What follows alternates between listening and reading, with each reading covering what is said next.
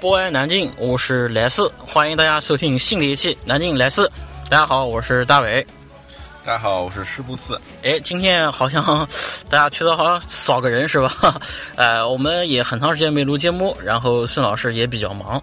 正好今天我是陪那个师不四去珠江路拿六 S 啊。今天二十五号，我们今天录节目这期是二十五号，是呃六 S 上市的第一天。然后呢，我们师不四，你看不愧为师不四，第一时间就要把这个 iPhone 六 S 拿到手啊，狗粉。然后我也是陪他一阵去，正好，呃，也好久没有录节目，正好就了今天这个六 S 开箱啊，然后把玩了一下，我们也给大家做一个，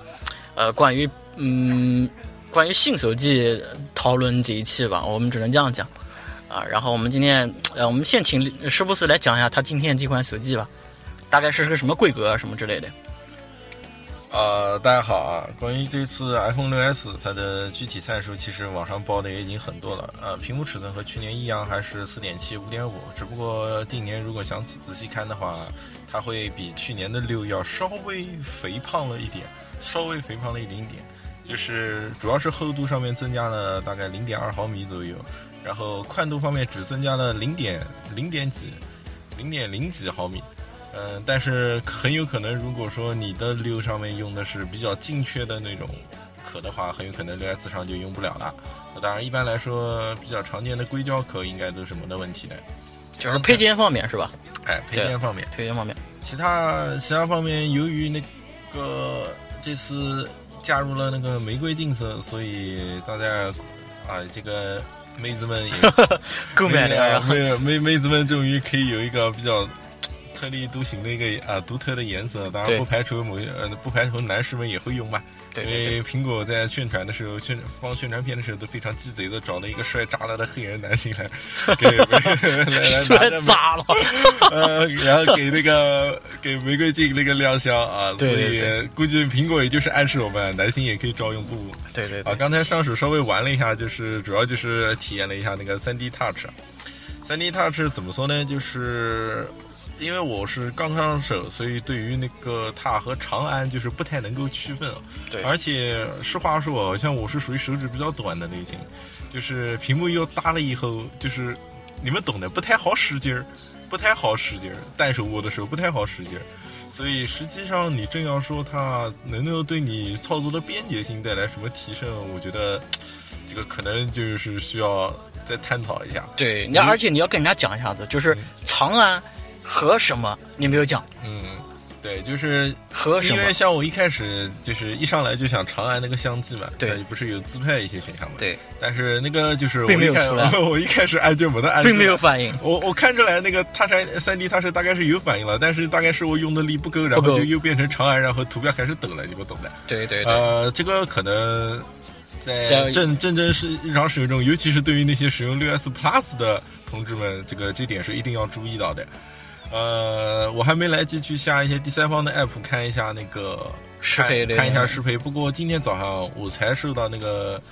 微信六点二点七的推送，呃，更新。呃，它更新上面写的就是对六 S 和六 S Plus 增加了那个压力感应的是那个那个功能。对呃，相信大家如果今天晚上有拿到的话，去试一试，应该就已经有相应的功能了。对对对，呃，我的建议是，如果说像根据你就是惯用手，根据你使用手机惯用手，这样可能需要压杆的图标放在靠近手的那一侧。比如说你右手持机，尽量将图标放在靠右边，然后靠下边就是。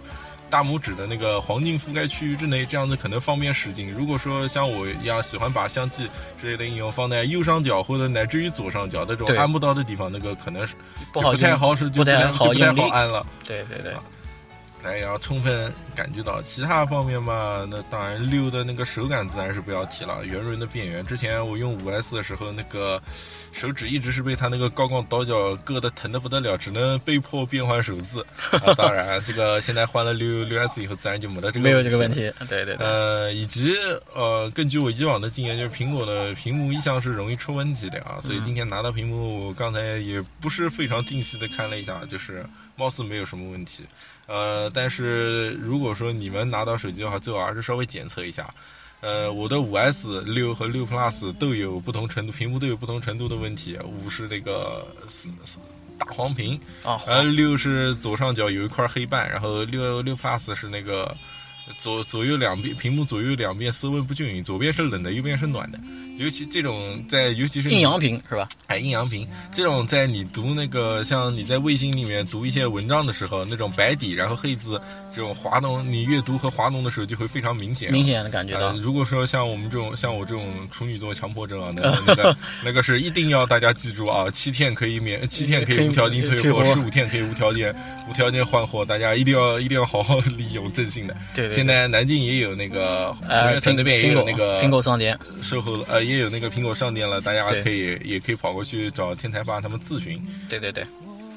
好，然后我感觉好像刚才就是是不是玩这个六 S 给我一个很印象深刻的地方，就是呃苹果的自拍，刚才加入了那个是 Live Live Photos 哎 Live Photos，就是简而言之呢，就是大白话就是你可以拍一张像那个快手 GIF 一样的那个那那那种那种照片。呃，具体大家可以参考一下《哈利波特》上面那种报纸上的动态效果。对对对，我第一反应呢就是那种报纸上那种动态效果，就是哎，你第一眼看上去所有的人都是都是静止的，然后当你是用手去触压你的屏幕按压之后，哎，这个这个里面的人不仅会动，而且还有还有摄影还有摄影，然后你手一松，哎，它又恢复静止了。这里是我觉得蛮神奇的， 蛮好玩，蛮好玩的。哎，苹果又开始炫他们的科技了。对对对，这个苹果总会给我们点儿黑科技啊。然后今天我们呃先讲苹果六 S，然后呃确实挺不错的啊，嗯不得不承认承认这个乔布斯呃重新定义了手机，然后也重新我觉得他不仅重新定义了手机，也重新定义了人们的生活习惯是的，是的，啊、不管是呃老人啊、孩子啊、年轻人啊，就发现呃现在只要是出去或者是干嘛，就是人手一部手机。啊，包括那个像地铁上地头族，嗯，啊，以前也没有这些名词，是的。都是随着手机的普及，随着智能手机的普及，最重要的是，其实现在我再回想一下，我已经完全不记得以前没有手机的时候，我日子是怎么过的了。对对对对对，就好多人就发现自己离不开手机。人家不是讲那个，呃，手机手机租叫靠抢租，嗯，靠墙族、手机依赖症等等等等。对对对。然后也有人画漫画，就是把手机一一天到晚扒了手机玩的那些人，像比喻的像那个鸦鸦片抽鸦片的那个那个叫什么的，以前这个满清时期啊，啊，抽大烟，抽抽大烟靠在床教上。教科书上常见的那种。对对对，大家都知道的那种啊，烟烟袋啊，一直靠在那儿点啊，负手高，呃，其实其实讲实话，手机对于我们现代人生活呢，是有好也有不好。嗯，呃，我们这个以前小手机也没看到有什么样的不好的地方，就是诺基亚时代的那那些那些所谓的功能机，嗯呃我们能玩一个什么贪吃蛇啊。啊、啊，诺基亚呢？以前贪吃蛇，我告诉你，百很战天虫，还能蓝牙对战，我操，没干过掉，吧？绿掉。哦，这个真的是然而可惜那个时代我并没有手机。对对对，那那个那个时代，我感觉在我的印象中也是，呃，诺基亚也就辉煌了那么几年吧，嗯，不少年哦。也不少年。也对有对也有不少年，对差不对多对哦。不过苹果也不少年了，八对年了都。对对，零七年开始嘛，嗯，所以说就是。呃，我们接下来想跟施布斯聊的这个话题呢，就是，呃，我想说的是，苹果开创了一个智能手手机的时代，但是就是智能手机也好，就是普通的手机也好，呃，真的需要那么大的屏幕吗？对，大屏大屏啊，就是现在慢慢好多什么人都是大屏时代来临了啊，手机都是五寸、五点五寸、六寸，甚至有六寸以上那个手机，我不知道是叫手机还是叫平板嗯，啊，所以呃，我们想聊一聊这个手机屏幕。这给我们手手机还手机大大屏手机给我们这个人到底是带来了有好处还是坏处？我觉得想跟大家聊一聊这个，就接下来的话。然后你想诺基亚那个时候手机它是越做越精致，嗯，也是薄，也是小，而且那个时候形状也很多样。我记得我妈那个时候买过一个 LG 的手机，长得就跟个化妆盒一样啊那个也是就是长得非常有趣。当然，现在手机基本上都是长得前面也前面也有的，像苹果呃，像那个诺基亚的时候，呃，有翻盖，有滑盖，嗯，还有侧滑、上滑、对旋转滑什么对对嗯对对对，像那个谜样的、沉着的故事，你真的在听吗？我曾经跨过山和大海，也穿过人山人海。我曾经拥有着的一切，转言都飘散如烟。我曾经失落、失望、失掉所有方向，直到看见平凡才是唯一的答案。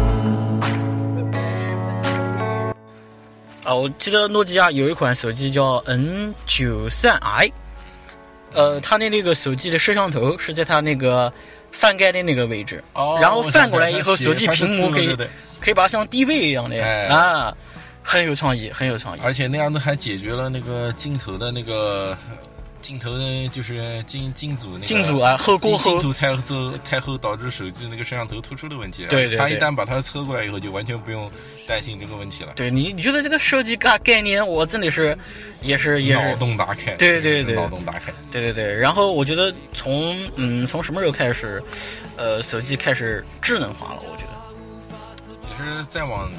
前讲，还不能说是从苹果开始，再往前讲，其实智能手机概念就已经有了。呃，大概早期就是 Windows Mobile 那个时代，对然后那个时候对应的是诺基亚的那个诺基亚的那个叫什么来着？嗯，塞班塞班系统，塞班塞班系统。啊，当时怎么说呢？就是还是一个处于一个非常过渡的阶段。其实更重要的一点就是，那个时候大家还没有搞清楚，就是我们要自要一个怎么样的智能手机。我记得那时候最经典的就是黑莓的老总曾经有一次接受采访，嗯好像就是九幺幺之后不久吧。他说他他说他已经看到了手机行业的未来，嗯大家的每一台手机都会有一个全键盘，哦然后会有一个什么什么东西，安全的通话什么对，安全啊通话这些东西，当对对对然这个的这个话现在再拿来看呢，就真是打脸打的飞起。但是应该也能够说明那个时代，就是大家对于智能手机的未来是认知还是还是不够，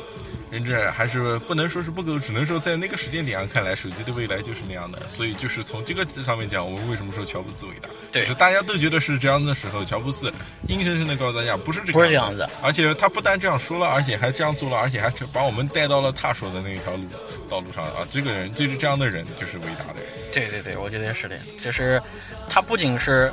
让这个手机智能化，然后我觉得还有一部分就是手机互联网化。移动互联网其实在早在苹果之也也同样不能说是苹果开创的，早在智能机时呃早在之前哪怕是功能机的时代，有对一些国家和地区，比如说日本，就是用手机上网，然后用手机的哪怕是看电视什么各方面都已经很发达哦，了。我记得以前好多讲日本手机带天线，呃呃，那个可以看电视对，天线一拉出来可以看电视，然后像那个 NTT Docomo 搞的那个 M 的，也是可以一键上网，各种利用各种 Web 的那个浏览浏览网站，或者说乃至于玩一些 Web game。啊但是不管怎么说，都存在着一个问题，就是手机屏幕小，对展现内容有限，啊更重要是操作操作起来也那个也不方便也也不方便。对对所以就严很严重的限制了限制了当时的一些手机东的西玩法。对对对，是的，而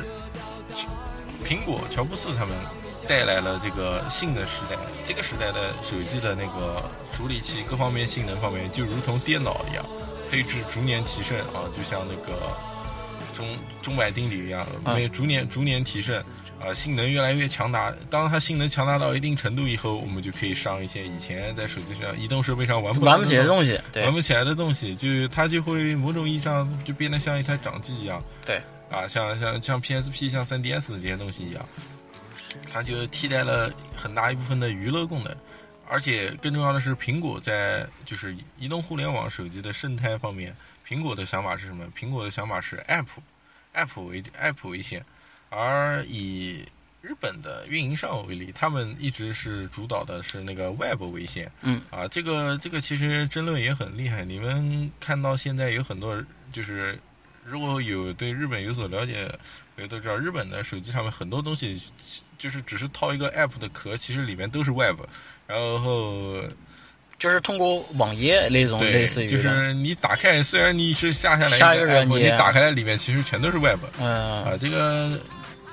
但是从我们现在能看到的情况来，感觉 App 肯定是未来，因为 App 能够带来就是更加更加强大丰富的一些性能资和源呃丰富的资源以及更加强大的性能啊，这是 Web 和 Web 所不能比拟的。对啊，就是说在这么一个过程中，苹果就是强调了这个嗯手机的操作系统为平台，然后把 App 作为那个智能手机生活中的一个核心的一个部分。对啊这是一个新的时代。但是，正如所说的，不同的 App 也好，啊、不同的手机上其他功能也好，其实都对手机硬件就是有相当严苛的要求。要求对哎，为了不断的满足要求，这个加入更强大的功能，势必要加入，就说更软强件，更强大的就也就和电脑上面一样，对来自软件方面的压力推动了那个硬件件的方提面的升，硬件方面的进步，而硬件方面的进步有又更带动更大了更大的更大的就会反映在手机的很多造型方面啊。一个最简，这个最明显的就是手机，呃大家都发现手机越来越大了。对最早时候乔布斯给出的尺寸是三点五，三点五寸，然后到了四寸，然后又到了四点三、四点五、四4.5七、五对点零、五点一、五点二、五点五、五点六、五点七、六点零。对，啊，这个手机反正现在是越来越大了。当年开这个魔盒的啊，就是三星。对三星当年推出第一款那个 Note Galaxy Note，反正当时是那个大的不可理，已经是引起了相当的相相可以说是震惊业界。但是它取得的巨大成功，也告诉人们，对就是人们对大型的、对大的手机是有接受程度的，是可以接受的。呃，打那之后，我们看到更多的是什么？越来越大的智能手机，苹呃，三星推出第一代 Note 的时候，当年他们的主力期间，Galaxy 呃呃 S S 二 S 二好 S 像二是 S 二是多大呢？我记得是四点三寸，对四点三寸。对对对第，二年 S 三，也就是非常著名的那个什么鹅卵石对对造型那个，那个也是我用过的手机，那像个就已水水经滴一那样的那个嗯就已经上升到四点七、四点八这个4.4程度对了。对当年 HTC 出的是 HTC 当年是什么 M 七吗？不是不是不是 MG 是万叉啊，One X 万叉 One X 万叉也是四点七寸。嗯，我记得我当时刚拿到那个 S 3的时候，我说哇、这个手机好大，对对对然，后近近年我再把那个手机从抽屉翻出来，我说我操，好小， 感觉好啊 mini 那种感已觉。经感觉有点小了。对对对，呃，就是从那个时候开始，手机越来越大，而且每年每年更新的时候，大家都可以看见主流的尺寸都在增加。对对对，当年的是四点七寸，然后很实际上我快们到了讲五寸。可以看小米嘛，小米也是小米就是算一是年个比一年就是一年比一年大。小米二的时候还是四点三寸对，小米三就直接是就是直接到五寸了无存了，五寸，然后五在五寸维持了一段时间以后，近两年就是随着分辨率再度提升，就从一对零八零 P 要往二 K 提升，开始做像做索尼、做三份星了这。些厂，就是把就是在五寸这个档又把它们稍微往上拉了一点，拉到了五点一、五点二。五点一、。五点二，对而巨屏就是 Note 那一级别的，Note 这一也边是也已经从五点五拉啊到了五点5.7七，然后对五点七又开始往六要拉，啊，这个大屏幕越来越大，这当然一方面是。一一方面是屏幕更大，能够显示更多的内容，对同时显示动写更加清晰。当然，也不可避免的，呃，也不可回避的一个重要的问题就是，更大的屏幕意味着手机尺寸更大，手机手机尺尺寸寸更更大大意味着能装更大的电池。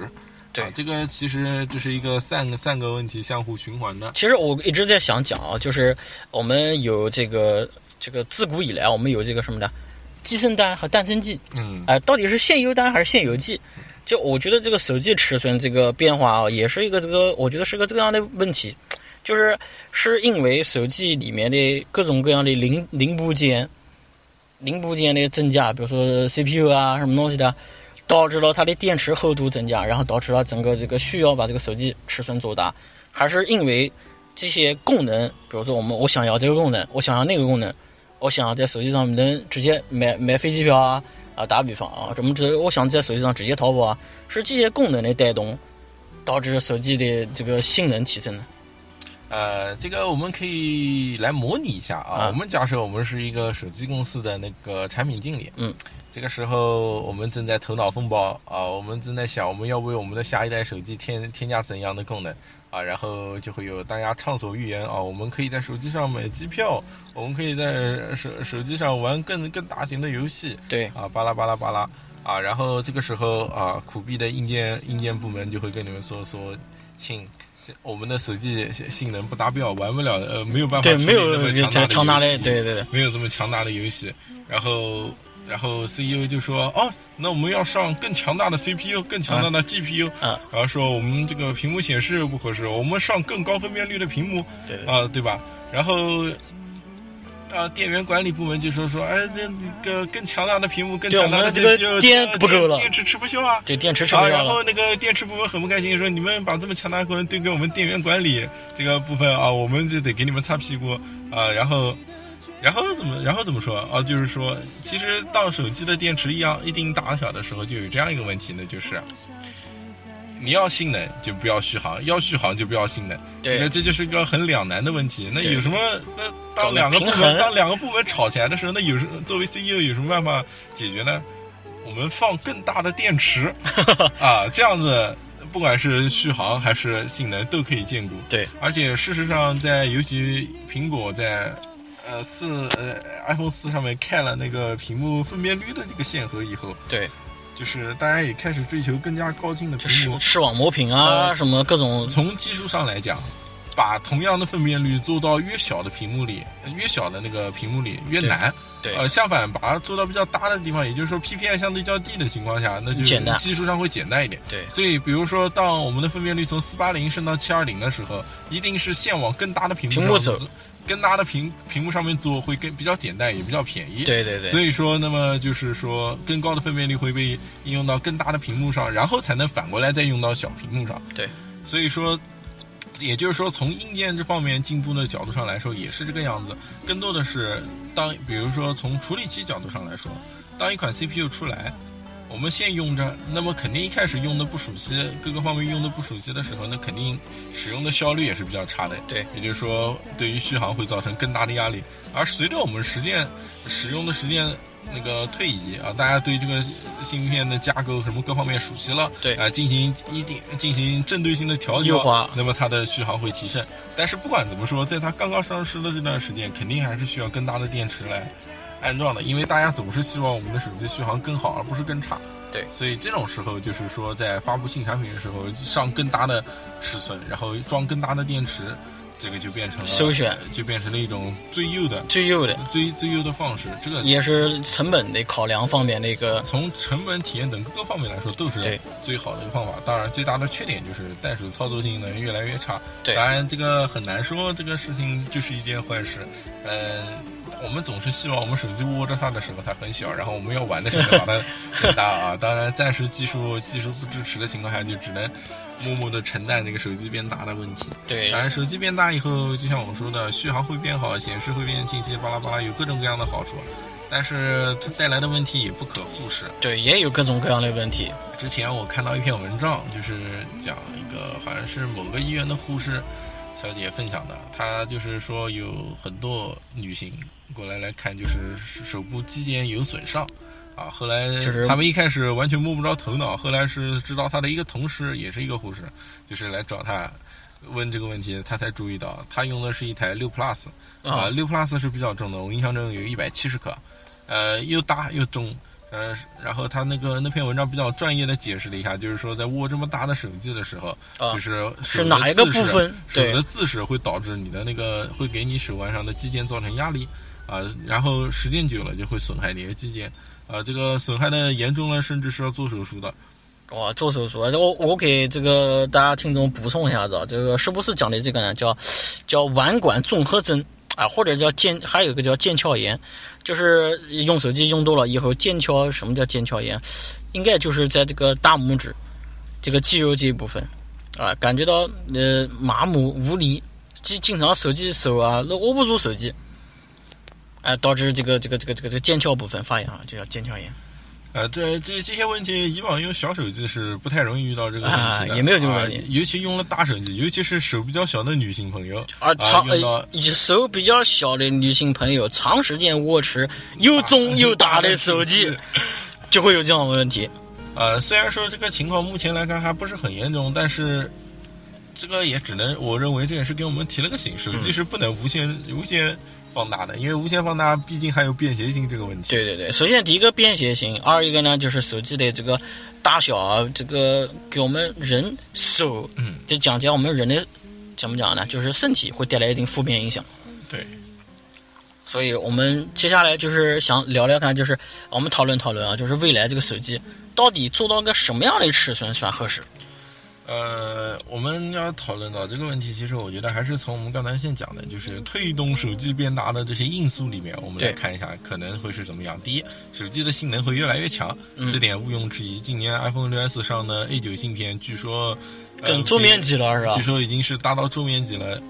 之前有人提前拿到6 S，然后跑了个份，说是和今年的发布的那个新的那个 MacBook 上面 那个酷睿 M 已经是基本上差不多的水平了。啊，虽然说比起 Skylake 还有所差，还有还还不太行，但是你说它是桌面级，已经算是没有什么问题了。对，啊，已经芯片性能强到这个程度了。那么一个问题就是，第一，耗电续航这个问题怎么解决？对，耗电，对啊，续航。那那前段时间听说是苹果的一个电池合作伙伴已经搞出了那个氢燃料呃氢氢氧电池啊，据说续航可以达到一个礼拜啊。呃，我们认为，如果说这个是事实的话，那么可能续航这个问题就可以得到一个啊暂时一个阶段性的解解决啊阶段性的解，可以认为是解决阶段性的解决了。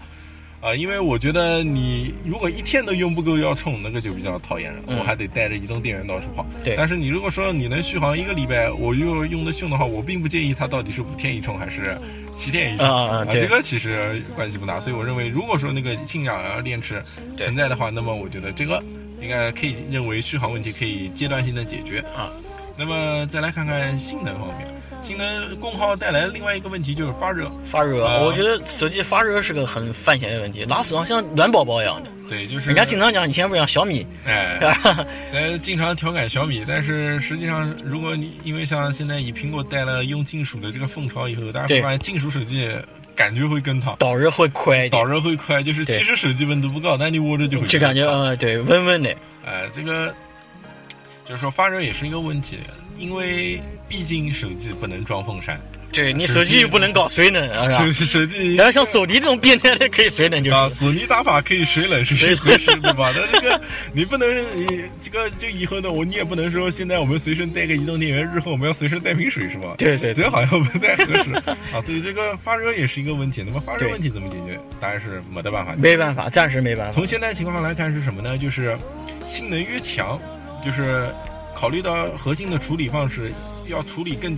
呃要提高它处理性能，一个重要的方法就是调高频率。嗯啊，频率越高，那当然耗耗耗电电耗就电越越厉快害，发电发热发热厉也害越厉害实际上就是频率越高，它的电能的利用效率越低下，啊就是更多的电能没有被用到那个计算上，而是被用到发热上面去了啊，啊，对，就是说这个方面还是只能说是通过提高优化，然后增加那个电能电量的用使用效率。对但是根据只要学过呃对物理学稍有了解的同同学们都知道，这个这种能量的损失是不可避免的。我们没有办法避免能量损失，只能是尽量的减小它。对那么只只要是只要我们对性能的追求是没有没有没极限有的没有没有极限的，那么这种被被浪费掉的能量，不管它的效率有多高，浪费掉能量比例有多少，但是只要能量，只要我们为它注入更强大的性能，那么最终它的发热量是会体现到发热上的。对也就是说，下面一个问题就是说，在电池这个续航问题之后，需要解决是什么呢？那就是散热的问题。有没有什么黑科技能够像这个氢氧电池一样，能够能够阶段性的解决手机的这个发热问题？就是我们就是手机接下来要面临的一个问题。对如果说电池和发热这两个问题解决不了，那么一个可以预见的问题就是手机机不可能再做大，手机发展的一个瓶颈期就要到了。对这就是我们即将面临的。第一，手机不可能再做大了，再做大那就要就要碰到平板儿的变了。对对对，呃，通过变平板从，变板从便携性这个等各个方面来说，已经对到了快要到了没有办法接受的地步了。对呃，就像 iPhone 六刚出的时候，已经有很多人表示啊、已经有很多那个牛仔裤公司要针对啊 iPhone 六啊，专门优化他们的牛牛仔裤裤了。 屌丝当，然呃，所以大家大大大家都都知道，就是因为手机变大了，对对呃对它的便携性带来的问题，所以大家已经可以看见，这对我们的生活已经带来了这样的影响了。对，也就是说，在这个方面也是要理解。也就是说，我们想，如果接下来如果手机厂商还想继续增强性能的话，那么他们是会无视。手机尺寸变大带来的负面问题，继续增加尺寸，不惜乃至于不惜要改变我们啊、生活方式，对啊，以前可能男生出门拎个手机就出门了，嗯啊，女生还可以把手机放包里，包里以后面是不是连男生出门也拎个包了？啊，有是不是有这种可能？或者说，我们是不是在强行压制手机不在你手机的一，可能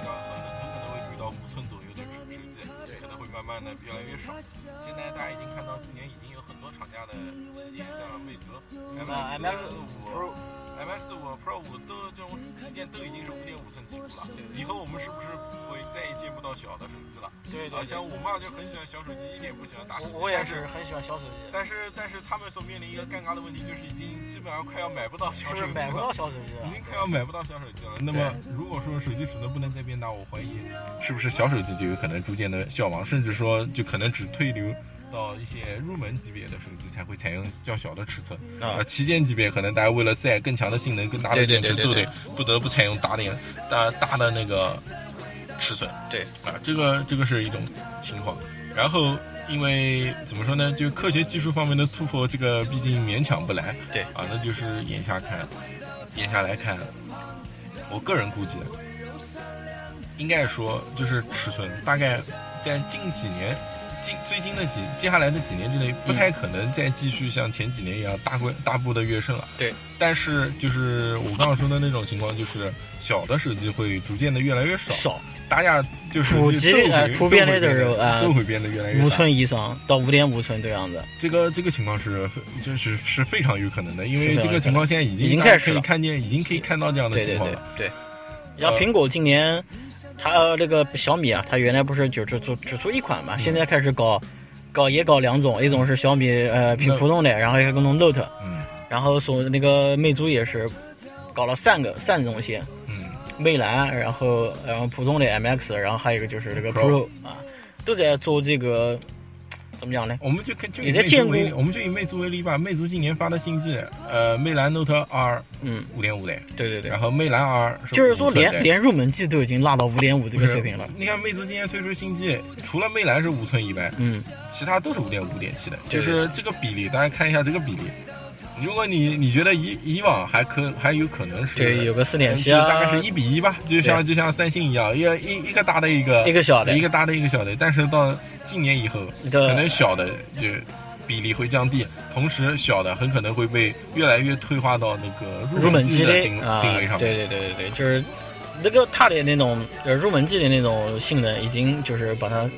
缩小在小屏里面那种感觉。所以说，如果说有一些像，比如说像我爸，就是一个是不喜欢大屏手机，二来是对手机性能各方面没有什么需求的话，对，就是买今那年种啊今年开始到明年，很有可能就是你们能买到小手机的最后这么一点时间了。对对大对家大家不不，大家要抓紧时 间。啊，我只能说大家要抓紧抓抓紧时间。啊，我我觉得除了像苹果啊，这个你刚才讲的这个魅族啊、小米以外，还有一个厂商其实我很喜欢，他们这几年都在坚持做有一个小屏，嗯就是就是索尼啊，大壮法在我索尼打法对对对，我我我这两年已经成手粉了，不是啊不是狗粉了，啊，这讲这话会不会有人 打？啊，啊有点有点有点崇洋媚外的感觉啊。其实啊，哎其呀实其苹实。果不也是歪的 吗？哎，对对对，美国鬼子呢，对吧？美国鬼子更犯眼，是吧？其实其实这两年索尼一直在做这个、呃旗舰以外的，它还有一个叫小屏旗舰。嗯，其实它并没有分叫呃入门级啊，或者是或者廉价机、廉价版这一说。啊，因因为说之前我们看到，尤其是三星，他们反正会出，一般来说会出一个迷你型，比如说 S 六、S 五呃迷迷你、你 S 四迷哎你，对对对但是呃三星这个迷你是从里到外都迷你，都迷你了啊，从里的外处理器也迷你了尺尺寸变小了，什么处理器那些性能也分辨全都率是也迷你了，也全对都有有所阉割。对对啊，对但是索尼的那个小屏每年会出一个那个呃叫 compact compact 啊，啊那个 compact compact 系列，比如说 Z Z Y Z 三啊，它是 Z Z 一。一、Z 三、Z 五，它是隔年有一次对，有一次 compact，这个 compact 呢它是 just 尺寸对缩减。缩减啊，但里面的当然内内它像我在记得 Z1 Compact 它除了那个屏幕是四点三寸换了七二零，其实其余的720其其余的一切硬件都对都和对那个都和都和那个当时 Z1 旗舰是一样的一样处的理器什么的，对各方面都是一样的啊。这个是真的为数不多的，就是小小屏做旗小舰小，屏做旗舰的一个典范。当然，即便如此，我们要看到 Z1 Compact 是四点三寸呃啊，Z Z 三三 Compact 好像已经是四4.6六了已经，Z 是五 Z 五 compact 还是四点六，还是四点六。对，但是它把这个个四点六寸这个屏幕把它做成七二零 P，嗯。那么就带来了就是相应的续航的提升，呃，因为这其实不仅仅是续航，更小的屏幕就是更小分辨率的屏幕，对于那个处理器的压力也更也很小。小，对，也更小也。也更小。就是你看最近那个，就昨前两天嗯就是魅族刚发布的那个 Pro 五、啊它没有跑分跑分爆炸啊，对七万七万多分，对比对虽然它用的和 S 六是同样的芯片，但跑分就是爆炸。为什么对？呃，三星那个 S 六用的是 2K 的屏幕对对对， ，Pro 五用的是一零八零 P，所对以那个对于对于 CPU 压力小，它跑分跑的就厉害。而且我觉得就人眼而言，就是你想看那个。呃，Z Z Z Z 三 Compact、Z 五 Compact，它都是四点六寸的屏幕，上七二零 P。哎，大家可以想，这个安卓有时候会对配对配置、对硬件在想看，哎呀，这一零八零 P 都标配了，你这弄个七二零能不能看啊？啊，眼睛会不会感觉到颗粒感、分辨率不行啊？其实大家想想看，苹果也就七二零 P，苹果不能说七二零二，人家呃七五 零 P。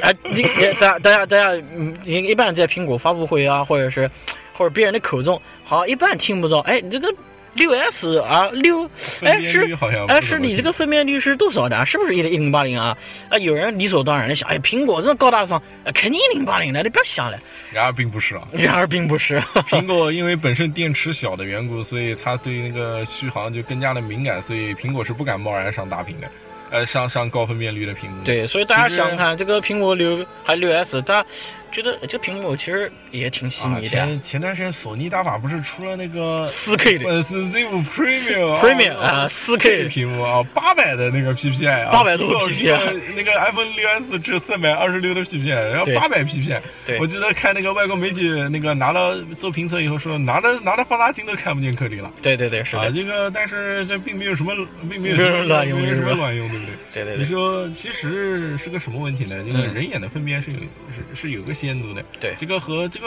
这个分辨率和性能是不一样的，性能你再怎么提升都都不为过，但是你分辨分辨率提升到一定程度，对，没必，要了。再提升就真心没有什么意思了。对实际上我已经觉得上二 K 是一个非常愚蠢的行为，二 K 它真的第一对续航压力很大，嗯，第二第二是对那个内存带宽压力也大，第三对电量呃对那个对那个 CPU 压力也大，然后最后呃，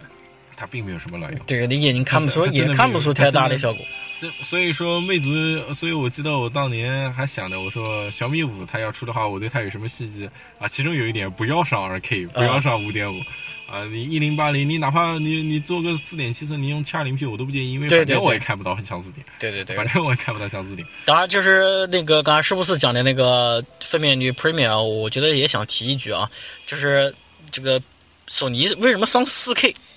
就我觉得这个也是有一个这个标志啊或者象征意义东西在里头，就是说你们不要以为要要要要修一下，哎，要修一下，要修一下那种，就像美国一样的，没得事弄点军演，哎呀，非搞点大炮，搞点航母。其实哎大家又不能，其实又不打大仗，你那么多对航母对对留着有对对个毛有个鸟用。对对对，所以就是也是一个同样的道理，就是我们想，索尼也是，他就想秀一下子，意思，呃，不要以为我好像这就个不，行了。啊、就就索尼天天好像人家讲的要倒闭了，要关门了，我们还是有货的，只不过我们没有拿出来而已，嗯啊、给你看一下，而且那个 Premium 讲解4 K，呃，它平常使用的时候呢。它还是用貌一似零八零，还是用一零八零在显示，然后在特定的软件和应用程序当中，它才会把那个才会屏幕开开开到那个开到4 4 K K 的标准。对对对，是这个样子的。主所以要是还有一个问题就是四 K 级别的资源根本就不够呀。对你上哪去找？我记得我之前现在电脑二 K 都不懂，我哦是，而且四 K，你光想想它的那个对性能的呃对性能消耗也是很要命。啊我之前家里下了一个就是测试性能用的那个四 K 的一个 4K 视视频一百二十一百二十一百二十 FPS，哦，那个我家电脑就完全抬不动，你懂吧？ 对基本上是，然后我看底下介绍 i i i 七四千以下的那个处理器推算。啊，那这个就你想想看，那个对性能要求也对性很能高要求大，对性能要求大就是对续航要求，呃，对对续航压力大，对啊，所以大家还有一个就是嗯这个4 K 也可以讲一下今年6 S，就是录录制视频嗯。可以上4 K 了，但是大家好像对这个4 K 没什么概念，给大家普及一下子，嗯就是录一分钟左右的4 K 视频大概多少兆？好像我记得是三百来兆。反正基本上要到五百这个样子。你们如果又买了乞丐版的那个呃 6S 的话，那个就是撸两下子，大对概哦撸个前夕，估计就 已经是就要满了吧。对对对，你要想到那个优衣库里头，你说我们啊录一下子，哎，这个刚刚刚前期完，哎呀，手机提示你的空间已满，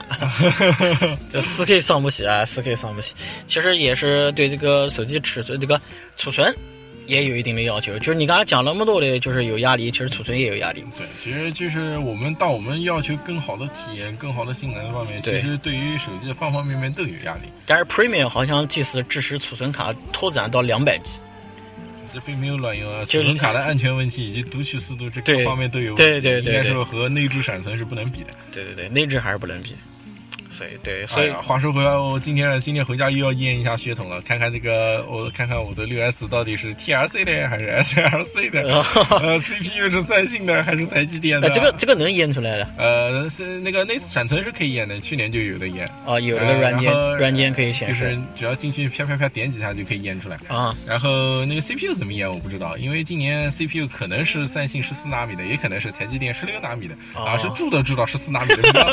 好啊，但是苹果那嗯个对小表达那个对吧？然后他他都不告诉你，对啊，对他都不告诉你啊，就我就小米前两天还被喷的，对，还被喷了一一一米。后来呃，我说好歹小米那用的那个天马屏好像质量还不错。对对天马屏这个你这苹果这个 TRC 和 SLC 性能差多少倍，我就不说了。对对虽然有一大堆人跟你说哎用起来没呃，没什么差别。妈的，为对什么有人给小米洗地的时候就没得人提这个了啊？对对啊，对，这是这他妈这这崇洋媚外， 还是 崇洋崇媚外洋。媚外，崇洋媚外。是的，这小米，人家这这这怎么讲呢？小米讲的什么不属于这个时代什么梦想是吧？啊对，对，也被喷的不得了。然后哎讲说有个人是当过旗手，然后 跟在班上讲这个言论，那过旗手取消了。简直惨。是的，那我们今天也聊的蛮开心的啊，嗯回头回头看看，我要是那个